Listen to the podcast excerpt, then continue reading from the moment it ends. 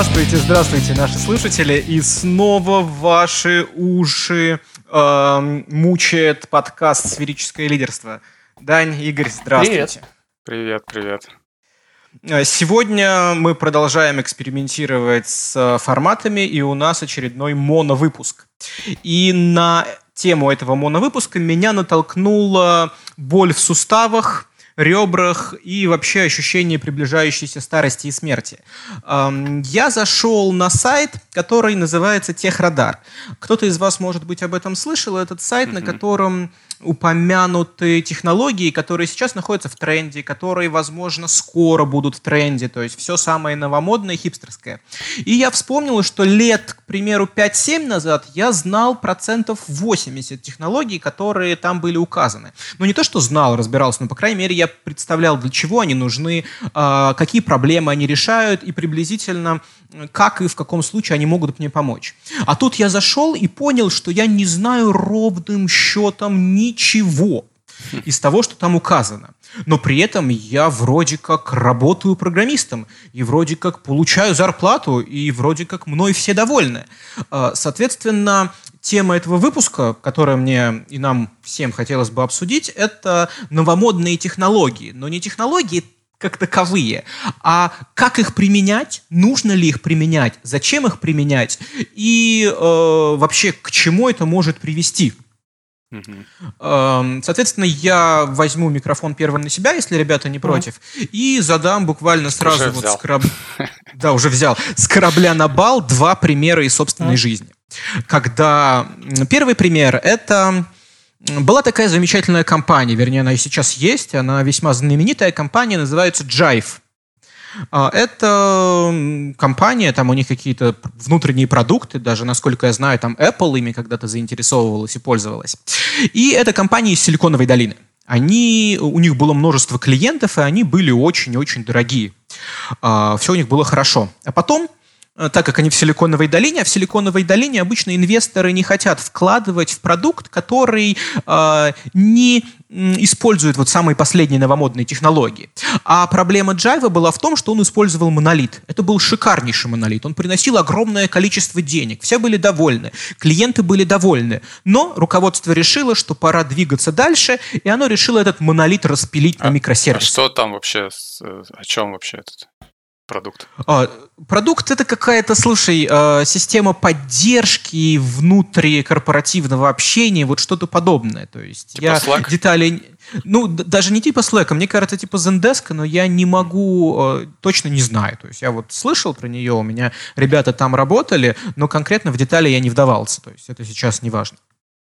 И, соответственно, большие начальники, они приняли решение, что все, мы переходим на микросервисы.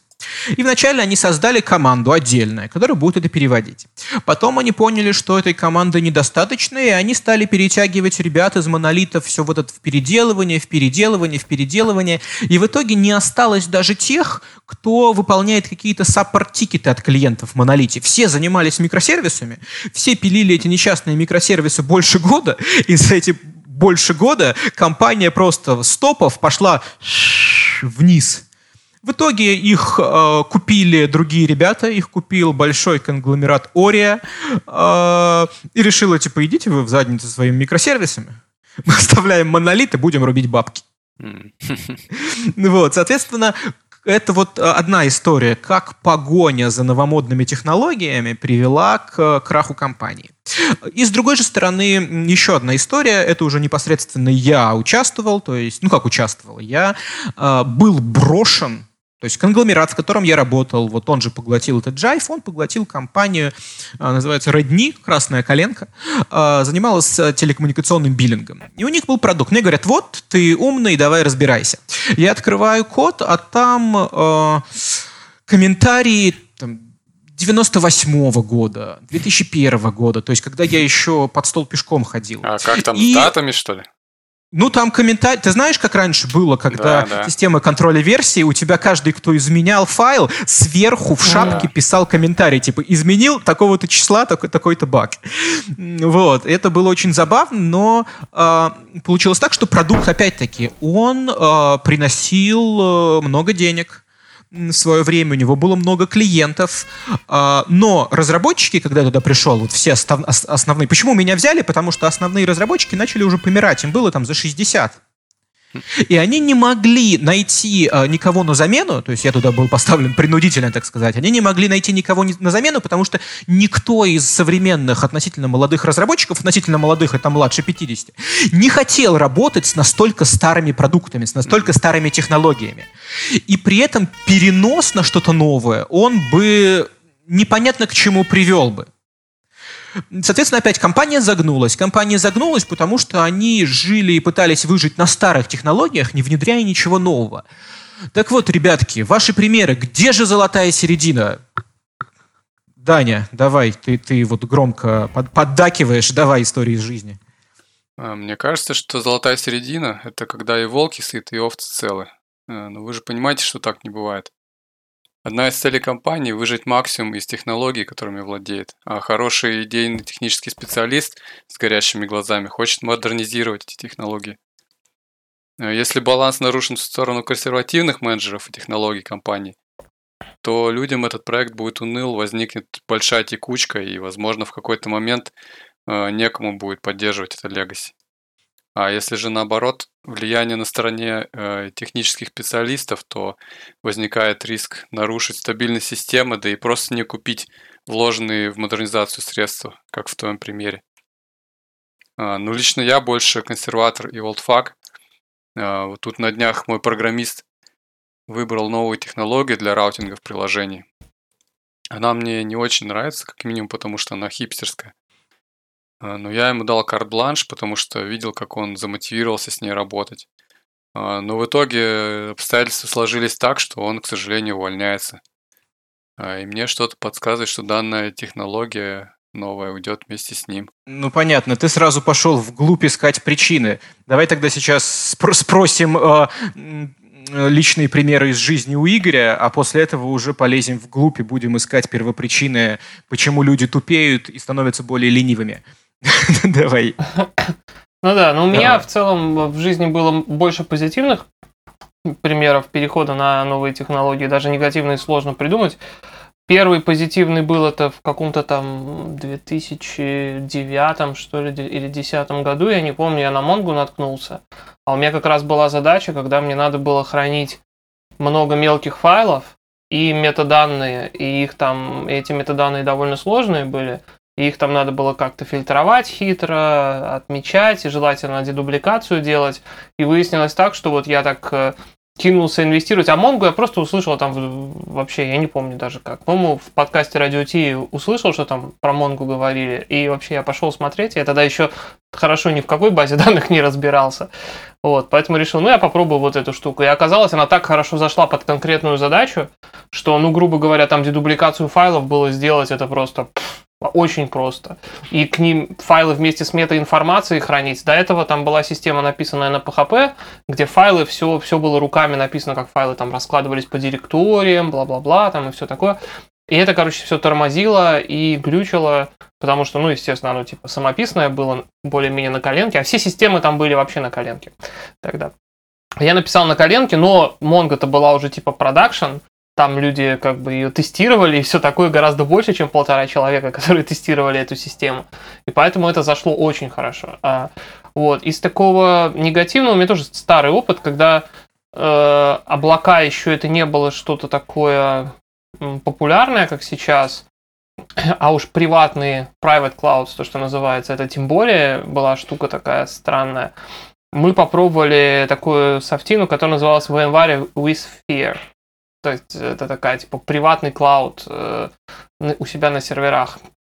И, короче, это было полный трэш, потому что, я не знаю, это, это, была, это была, наверное, даже по качеству не бета. Там виртуальные машины крэшились, там она постоянно переполняла все диски, она не, уме, не умела удалять там временные файлы. То есть мы э, на ее основе попытались, вот ее попытались как основу системы. То есть э, в этом была вся фишка системы, что можно было быстро для тестировщиков много виртуальных машин развернуть, и потом точно так же быстро с виндами, потом точно так же быстро их свернуть, и там любые версии, версии с патчами такими, и версии пропатченные сяк, и там образы создавать, и все такое. В теории очень крутая идея, на практике она абсолютно разбилась об нестабильность вот этой э, висферы, короче, VMware, и это было совершенно ужасно. Из более нового... Ну вот забавно, uh-huh. возвращаясь к твоему, uh-huh. извини, что перебил, но возвращаясь к твоему примеру uh-huh. с Mongo, у меня была четко вот наоборот ситуация. То есть, эм, не знаю, помните ли вы, не помните, было одно время э, таким хайповым словом stack mean как Mongo, Express, Angular, нода. И все хотели, типа, вот, это супер круто, там куча книжек, давайте пользовать, давайте пользовать, давайте пользовать. И э, у меня товарищ работал в аутсорсе, у них клиент захотел прямо, вот, вот супер-пупер штука, мы хотим ее, сделайте нам сайт на ней. Ну, ребята пожали плечами, пошли, пошли делать. А потом эм, встречаемся мы, значит, в питейном заведении, и мне мой товарищ выкладывает, что Монго, дрянь, невозможно работать там, вообще как, зачем, боль, страдания, пот, слезы, сопли и так далее. Я говорю, а что такое? Он такой, ну, там джойнов нету. Я говорю, блин, чувак, это же документы-ориентированная база данных, там как бы нету джойнов. Там mm-hmm. немножко дисклеймера, что чуть позже джойны появились в Mongo, но когда я с этим ковырялся, они все равно хреново работали. Вот, вначале их, насколько я помню, Ну, там aggregation framework очень давно ждали? был. Там можно с помощью их типа джойна сделать, но это будет очень медленно, очень медленно. Да, да, да. То есть он такой, ну вот, нам сказали делать на Mongo, мы начали делать на. Говорю, так вы бы изучили uh-huh. среду вообще, вы изучили, для чего это нужно? Вообще нереляционные базы данных, они такие очень специфические, там, чего вы поперлись? Он такой, нам вот сказали, и Mongo говно. Ну и ну, все. Да. И здесь получается, что э, это, знаешь, из серии не то, что э, мы тупые и не разобрались в теме, а то, что как бы Монго говно. Так можно на ну, самом деле на тему любой технологии У меня сказать. просто она как раз-таки зашла под задачу. Мне просто повезло, я могу сказать. Тогда я еще толком не разбирался, как базу данных вообще выбирать. Но там была такая задача, которая была, во-первых, как это, insert heavy, то есть там очень много инсертить надо было. Во-вторых, э, там не было, нужды для джойнов там особенно не было. Там, я говорю, там файлы и метаинформация, да, какая-то, которая была как, ну, дикшенери джейсоновский обычный. То есть, ну, грубо говоря, вообще идеальный просто use case. И типа, и еще и в Mongo было очень просто сделать кластер. То есть, чуваки, которые пользовались э, интерфейсом вот этой штуки, они на read-only как бы э, реплики были. И поэтому даже их, когда они делали какую-то супер, там были какие-то э, запросы, которые реально были очень тяжелые с помощью вот этого агрегейшена, потому что им нужен был какой-то отчет. Они могли подождать этот отчет, потом фишка, да, но так как они на read-only реплики, это не тормозило, например, инсерты, которые происходили там в огромных количествах совершенно. И я говорю, просто, просто мне повезло, что use case был прям вот ну, идеальный. Ты уже, Игорь, задаешься в подробности, мы, да, наверное, да, да. более в общем хотим обсудить, чем ну, там какие-то детали Монги. Теперь а. личностной болью и, и хорошим опытом поделились. Теперь, мне кажется, пора отвечать на вопрос Дани. А, а вопрос, Дань, правильно я понял твой вопрос? Типа, для чего вам вообще нужны новые технологии? То есть... Э, ну да, да. Я, я, я вот вспомнил, тут как раз есть такая штука, э, э, ну вы, наверное, слышали тоже, такая желтая теория, э, ну, не совсем научная, наверное, про technological S-curves, так называемые. Нет, нет не слышал, Или что нет, ну то есть, что у любой технологии у нее есть как бы такие три фазы, условно говоря. Э, в нач... Ну, и он выглядит как такая буква S латинская. То есть сначала э, заходят early adopters, типа ранние, э, ну, те, кто любит там на острие, короче, быть новинок. Вот они знают, что будет рискованно, но они, короче, такие борзые чувачки. Вот, потом, значит, технология э, начинает набирать популярность, и э, уже как бы все, короче, заходят. Вот, ну, типа, становится э, такая хорошая технология. Вот, и потом она уже становится типа mature, вот, и выходит на такое плато. Вот. Ну и в этом, в этом смысле, как бы, чем более новая технология, тем, с одной стороны, больше риск, вот как с Mongo, да, вот вы описали две ситуации. В одном случае Mongo зашла, в другом не зашла. То есть вы как бы этот риск, он либо как бы, ну, то есть ты говоришь, что тебе повезло, а там другим чувакам не повезло. Угу. Вот. Но если повезло, то вот этот выхлоп от этого рискованного мероприятия, он довольно-таки большой. В то же время, как бы, если уже технология mature, то уже может так быть, что уже даже и поздно на нее заезжать. Уже все заехали, ты уже растерял там свой вот этот то есть ты даже если заедешь, то ты все равно будешь позади как бы толпы. Да, ты, кстати, Нет, ну меня натолкнул же... на, на, на мысль одну, э, един... такую я э, коротко. А, что технология, когда она новая, она бывает более, так называемая opinionated, это более концептуальная. А потом, вот как с Mongo произошло, и с другими технологиями тоже, под влиянием как бы мейнстрима, она становится все менее и менее... То есть та идея, с которой она была сделана, она размывается все больше и больше, и под конец это может становиться реально чем-то таким не то, не все, не пятое, не десятое, и может быть действительно уже нет смысла ее учить, потому что, ну, она как бы ни о чем становится. Такое бывает. Но здесь тоже, знаешь, нужно отталкиваться от технологий. То есть, если смотреть по течению истории, а, раньше технологии были более обширные. То есть технологии или продукты решали большое количество задач. Сейчас идет тенденция, так сказать, с уж сужению зоны деятельности. То есть сейчас множество технологий, которые решают совершенно крошечную маленькую задачу.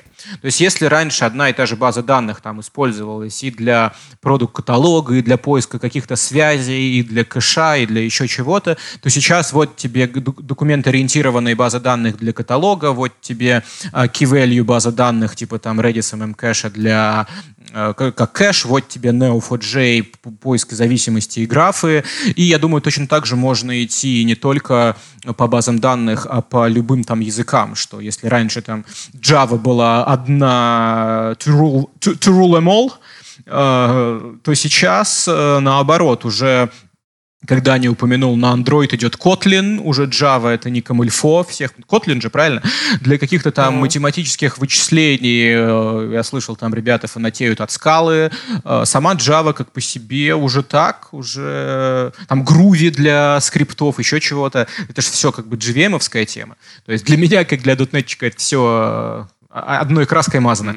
Mm. Вот. А Java уже так, уже и никто ее особо не любит, никто на нее особо не смотрит, только если у тебя какая-то команда собралась под Java, и как бы ты решаешь, какую технологию использовать. Ну вот у меня 10 разработчиков Java, чем мы попрем? В этом смысле, кстати, это интересный, кстати, поинт э, про то, что появляются более специализированные тулзы, и типа есть такой премис, да, тоже, типа, используй right tool for the job, да, типа, найди самую такую mm. э, подходящую, типа, используй ее, но как бы на самом деле не все так просто. То есть, так это э, самое сложное. Э, это что? Это же самое сложное. Это как раз-таки вот топ. Во-первых, во-первых, то, что ты говоришь, еще имеет другое название, так называемый Unix Way.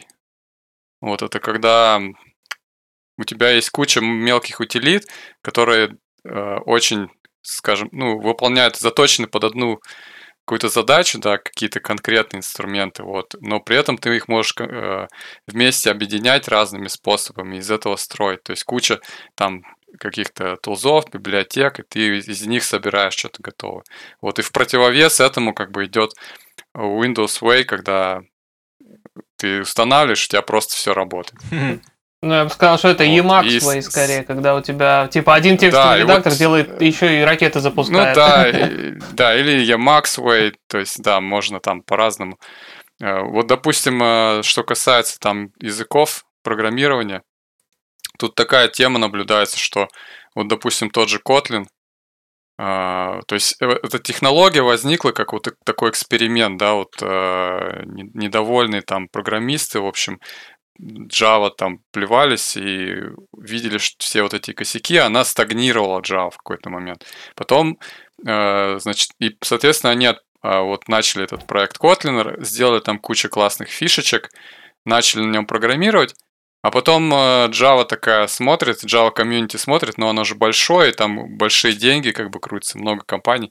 Увидели все вот эти новые фишки классные, э, и, соответственно, такие, а как бы мы могли их в Java заимплементить? Вот. И так вот потихонечку, год за годом, все больше и больше начинают внедрять. Вот. И как бы через, смотришь будущее, через 10 лет э, скорее всего, Java уже заимплементит, ну, всю, весь сок как бы этого Kotlin, э, и, соответственно, новые разработчики уже будут такие думать, а нафига нам этот Kotlin, когда Java все и так умеет, а Java более как бы такая технология, ну, в общем, проверенная и так далее. Вот, соответственно, вот так во многом. И с, и с базами данных тоже. Вот ты сказал, что вот есть там заточенная какая-то база, ну, скажем, там, не знаю, э, вот этот э, графовая, да. Вот, а при этом есть Postgres, который стоит так в стороне спокойненько и такой э, смотрит на всех и постепенно за затягивает себя все фичи разные-разные, затягивает, затягивает. И в конечном итоге вот как бы не останется ли один, одна Java, один Postgres и один браузер, типа Chromium и все. Да нет, нет. Хотя, хотя вот с Chromium, если бы ты Chromium не упомянул, я бы даже не задумался на эту тему. А вот сам по себе то, что остался один Chromium, практически без конкуренции. Кого он? Там же было и, и ешный движок, у Оперы был свой движок, да, и был э, Mozilla и Chromium. Они были все четыре разных Mozilla было два движка даже. А теперь у, все, у, еще Safari, у всех же Safari Chromium. Еще. Ну, Safari, а Safari разве не был на Chromium построен? Нет, это Chrome был Нет, Safari. Safari это наоборот, все наоборот, ага, да. Safari ваш. То есть это... Наделали. Как, как сказать... Э, не, ну э, это да, но с другой стороны есть еще важная штука, что, например, если Google сейчас пропихивает именно Kotlin как основной язык в Android, в основном, во многом потому, что они не очень там в ладах. Они рады, короче, это делать, потому что они не очень там любят Oracle, и у них там терки. И вот хотя бы то, что типа Android равно Kotlin, и если это при, привьется, то, то ты, в общем, ты и не выбираешь, потому что э, если ты, тебе нужно нахарить кого-то, то ты будешь, ты тебя точно, точно так же странно, и уже тяжело, и дальше будет еще тяжелее находить Java разработчиков под Android. Это все равно как сейчас. Ну, согласись, что, согласись, что это некое искусственное ограничение. То есть, если представить мир, в котором рынок более справедливый, ну, где нету... Всегда такого... будут какие-то... Если просто, да, если и в вакууме языки развиваться будут, ну, наверное, такое может быть, там останется сколько-то там игроков, и плюс будет какие-то типа Хаскеля, на которых там, ну, типа, которые прикольно просто попробовать и прикольно поковыряться, но в продакшене найти на них работу сложно. А вот, кстати, как раз-таки есть... про новые технологии, про... мы так, э, на самом деле, отошли в сторону от изначального вопроса Дани, типа, зачем вообще, какая причина, первопричина mm. использования технологий, mm. я вот тут э, осознал, что, мне кажется, как минимум 50% э, использования новых технологий это просто дать программисту поиграться. То да. есть, когда ты работаешь с какой-то boring э, технологией, которая там ты знаешь уже 10 лет, и все только на ней, Э, тебе в любом случае хочется иногда что-то новое просто, новый запах, новый вкус, попробовать новый, э, так сказать, купаж э, коньяка или вина. Ну, вот так сказать, свои вкусовые рецепторы побаловать чем-то другим. Mm-hmm. И очень часто просто на моем опыте такое было, я когда был там джуниором, мне говорят, и, и начинал ныть, а я всегда ныл, что джуниором, что сейчас. Э, мне говорили, ну хочешь вот новую технологию, давай вот возьмем кусок какой-нибудь, который там, если что, не жалко похерить, вот тебе новая технология, сиди играйся. Э, внедриться замечательно, не внедриться, ну, вернешься, будешь все это доделывать на старой.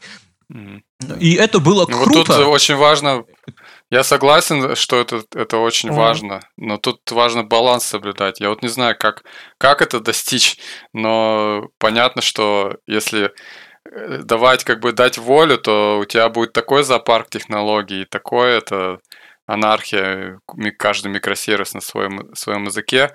Ну, почему это плохо? Потому что то есть я, в принципе, ничего против не имею, но возникает ситуация, когда э, это очень большая когнитивная нагрузка, чтобы э, разобраться во всем этом как бы для человека. То есть он пишет один микросервис, все нормально, а когда уже нужно взаимодействовать между двумя-тремя, там 7-10 микросервисов, все они на разном как бы стеке, тут уже начинается э, очень большой когнитивный ну, да не, ну тормоз. смотри, Дань, у нас вот с тобой в компании, у нас опять-таки, я постоянно к этому возвращаюсь, у нас там Python, дальше вглубь идешь, там C, э, чуть-чуть плюсов есть, есть C-Sharp, есть Go, и вот э, мне приходится сейчас регулярно перепрыгивать Python C-Sharp, и мне бы очень хотелось залезть в Go, потому что там всякие smart scaling и на Go реализованы.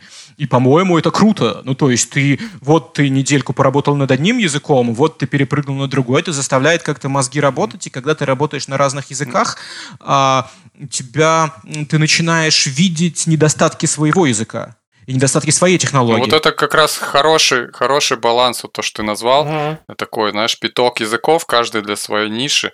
Ну, довольно-таки хороший Ну да, баланс. смотри, я... А, Игорь, у тебя какой? Я еще когда-то думал, что э, очень прикольно новые продукты специально запускать на других технологиях, чем какие компания э, использует сейчас, именно по причине, что Виталий сказал, что даже если продукт зафакапится, например, ну по каким-то причинам, да, там рынок не зайдет и все такое, то все равно, посмотрев на другую технологию, и посмотрев на то, как вы раньше делали, можно как-то свежими глазами что-то привнести такое в старые свои продукты, которые, например, уже зарабатывают деньги, да, из новых, да. Поэтому вот когда пытаются построить какой-то универсальный фреймворк, на котором мы будем строить наш портфолио наших продуктов, мне кажется, вот эта штука теряется. Ну и плюс программистам уныло, конечно же.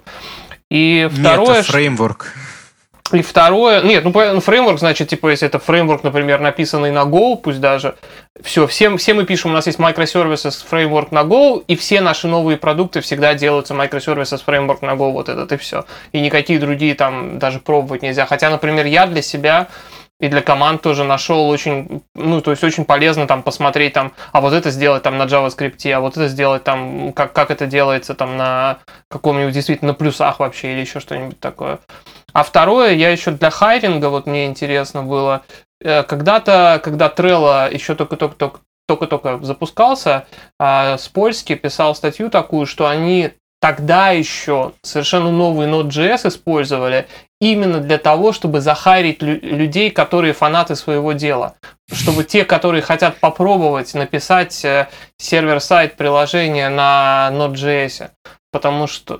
А неужели он сейчас до сих пор на Node.js? Я не знаю, как сейчас, но, но он же запустился довольно быстро, и он вполне себе неплохо. То есть нахайрить они смогли, и даже это все не было э, совсем трэшем в плане там... То есть он всегда хорошо Вообще работал. удивительно. Я думал, что он на .NET все пишет. Не-не-не, он специально... Они говорят, что я, мы там .NET, мы бы выбрали .NET. Вот у него специально была статья, что они писали именно Node.js, именно для того, чтобы нахайрить программистов, которые хотят поработать над чем-то новым. Тех, кто устал в своих компаниях, компаниях да. и так далее. И это мне показалось очень как бы умным пунктом.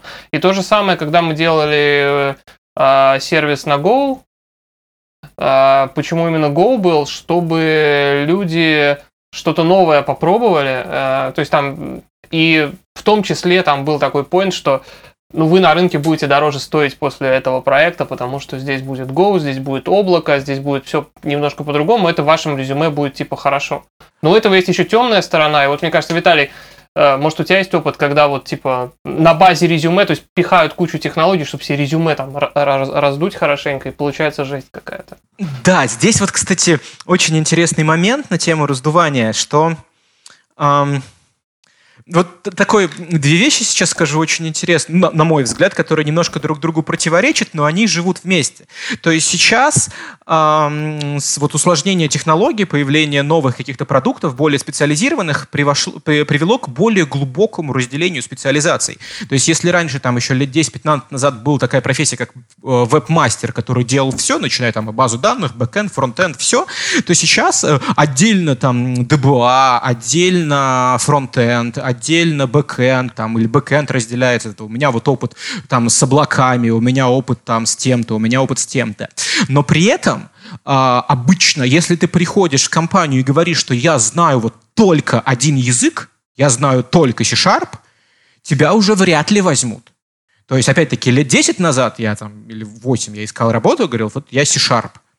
Как у тебя там? Ну, чуть-чуть Java, JavaScript и все, больше ни с чем не работал. Они такие, ну, нас устраивает. А сейчас это уже не прокатывает. То есть сейчас появляется какая-то такая вот uh, stack must have. То есть ты, мне кажется, всегда обязательно должен, по крайней мере, понимать синтаксис и иметь возможность поправить код в питоне. Ты обязан понимать там JavaScript и знать там SQL, то есть такой вот минимум боевой. Uh, и уже дальше твоя специализация и то, чем ты непосредственно занимаешься. То есть, с одной стороны, идет более глубокое разделение специализации, а с другой стороны, все-таки ты должен разбираться в множественных, в множестве технологий, а не, а не только в одной. Вот как у вас, как вы, что вы думаете на эту тему?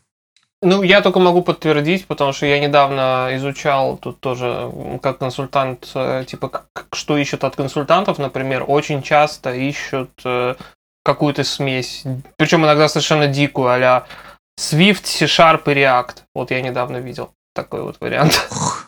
Вот да. А, вот, а Даня, ты что думаешь? Ну, мне кажется, тут зависит от, оп- от опыта э, человека и от той должности, которая, в общем, от проекта, от той должности, которую, в общем, на которой ты собеседуешь. Если это, э, допустим, мобильный проект, и ты входишь в команду из там 10 человек, то там достаточно одной технологии, но ты должен ее более-менее глубоко знать. А если это, допустим, э, какой-то маленький сервис э, и команда маленькая, то там как бы более, больше full, такой full stack нужен. И там больше будет технологий. Но зато знания не такие глубокие могут быть. Потому что просто они, они же посмотрят, ну, как бы они пытаются найти максимально подходящего человека, но то, что рынок предложит, то как бы и в итоге и выберут. То есть, конечно, лучше знать больше, но тут в каких-то разумных не, ну здесь, Ты не можешь все знать глубоко. Здесь профессиональный совет, что тебе нужно глубоко знать одну технологию любимую – вот. Ну, то есть стек, допустим, даже там ну, типа, да, база это данных. Называется тоже есть такое. А потом иметь широкий кругозор, чтобы иметь возможность да. э, быстро вписаться и, и понять. Дело в том, что сейчас с появлением новых технологий иметь широкий кругозор все больше и больше.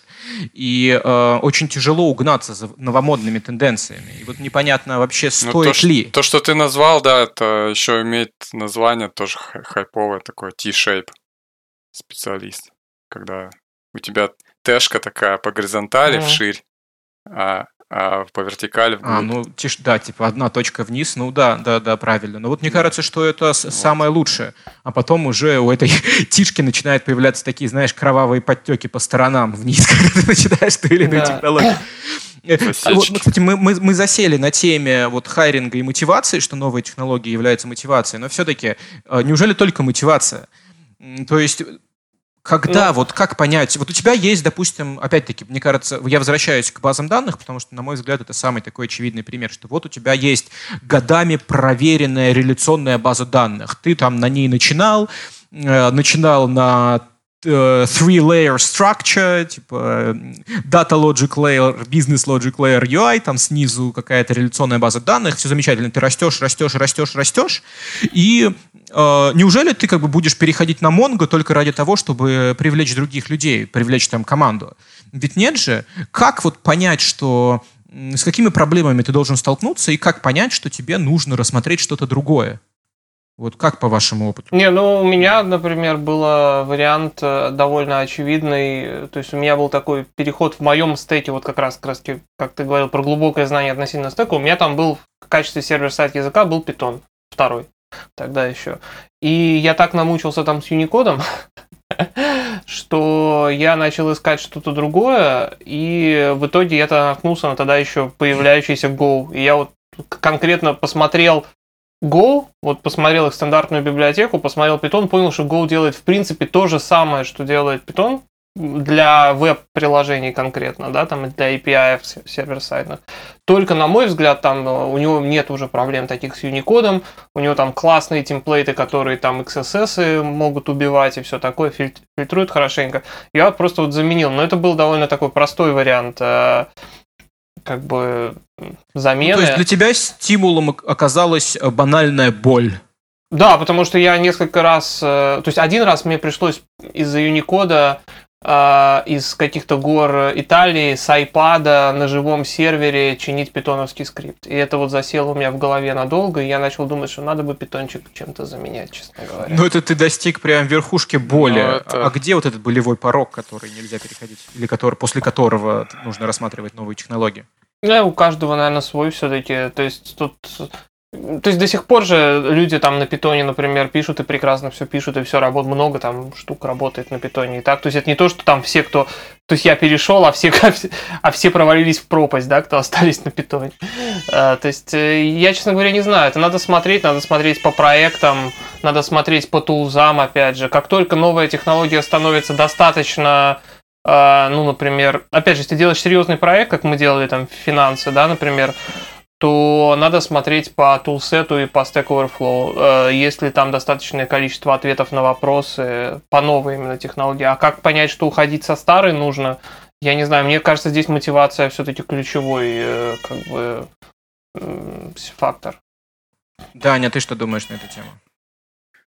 Uh, ну, я хочу прокомментировать то, что Игорь сказал. Мне кажется, это как раз пример не, не совсем хорошего подхода не, не, не, не очень, скажем так, э, логично, адекватного. Скорее, больше похоже на, на то, что у тебя некий такой cognitive bias был. Я не помню, как он называется, но, в общем, есть такой bias, когда э, своя проблема воспринимается как самое важное. То есть, когда ты столкнулся с каким-то риском, то ты, в общем, понимаешь, что вот есть даже такая тема, что если у вас, типа, э, программа упала, там крэшнулась, то обязательно напишите юнит-тест для этого крэша.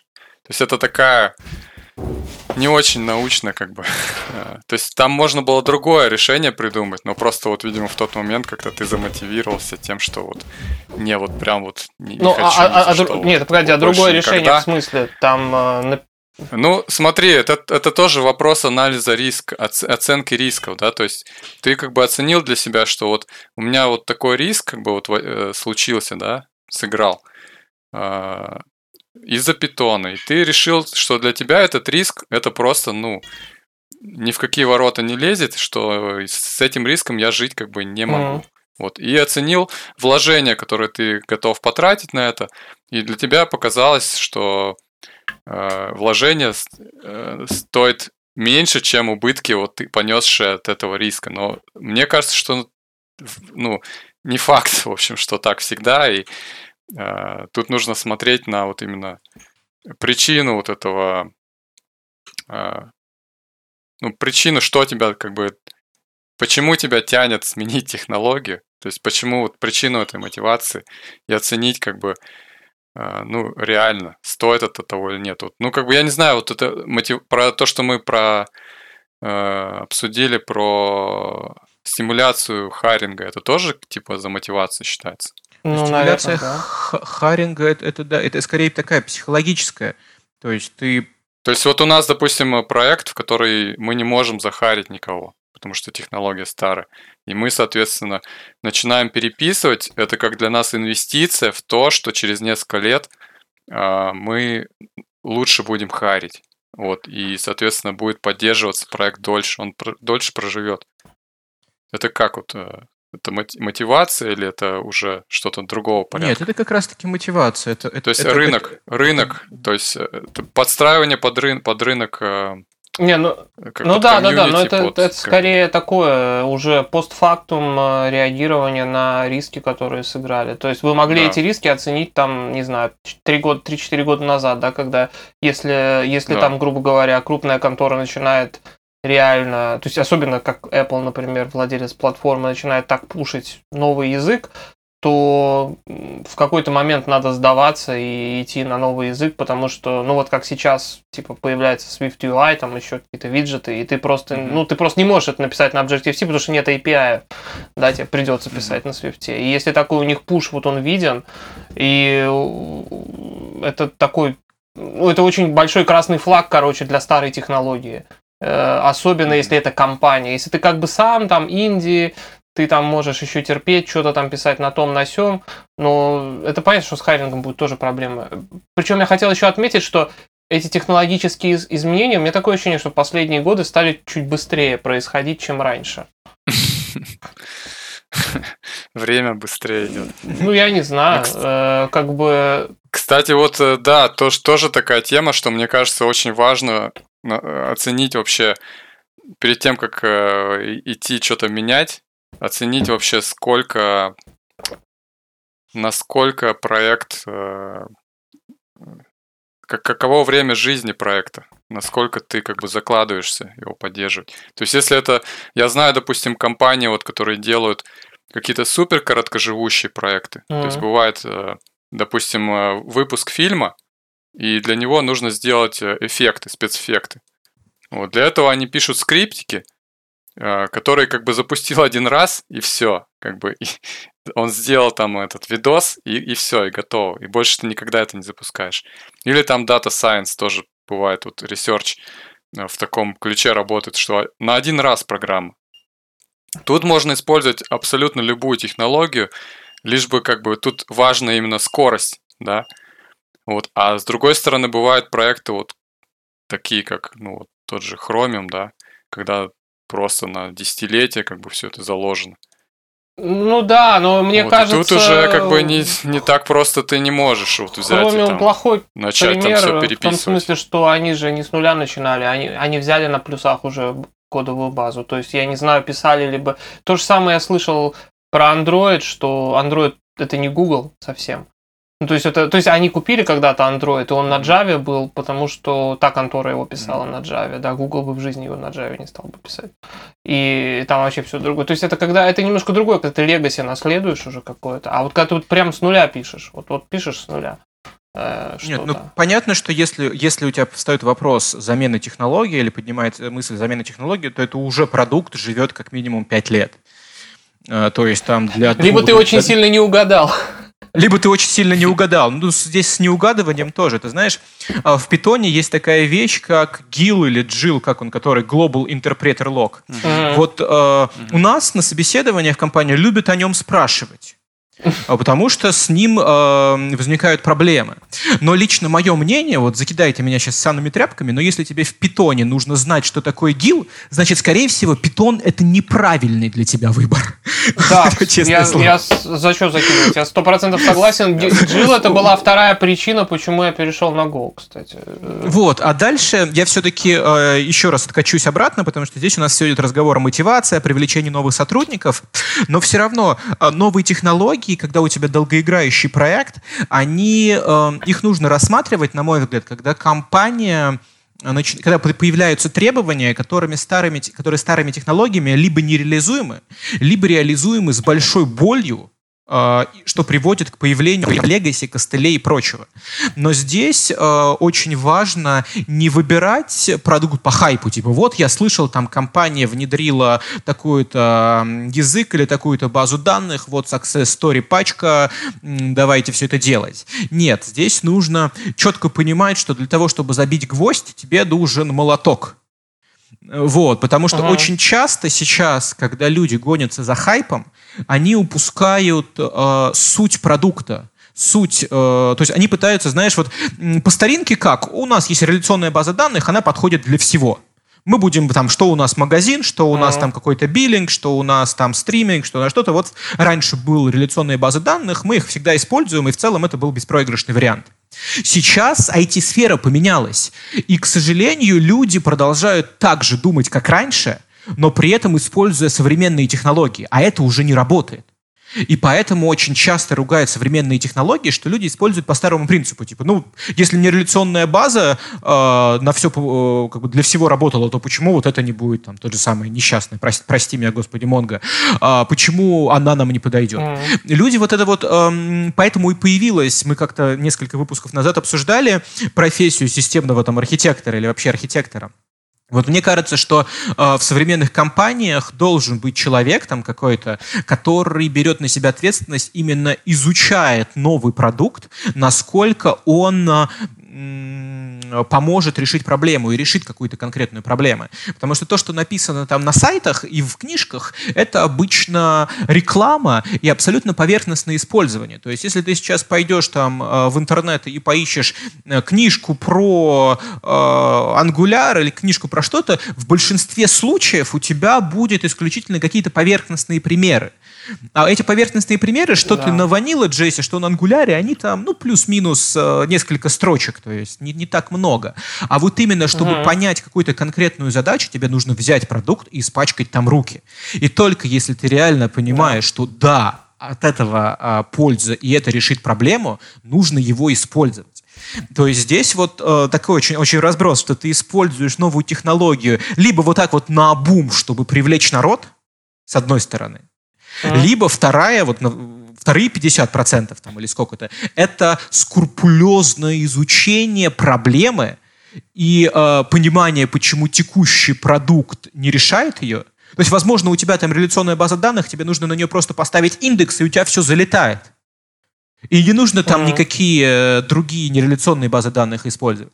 Или у тебя вот есть... Или, в... да, или памяти добавить Или памяти машину, добавить чтобы на индекс машину. лазил в оперативку. Да. да. Или вот у тебя Vanilla JS, да, он там огромный, путанный, но, возможно, тебе просто нужно э, сделать Ctrl-X, Ctrl-V в разные файлики, повставлять их, и у тебя все будет понятно, замечательно. И никакой там новомодный фреймворк э, джаваскриптовский, который тянет с собой 15 мегабайт там зависимости, тебе не нужен. И вот это вот на моей памяти, это всегда война между молодыми и борзами, которые типа «я хочу, давайте вот зафигачим все старое говно, разрушить старый мир, построить новый революция!»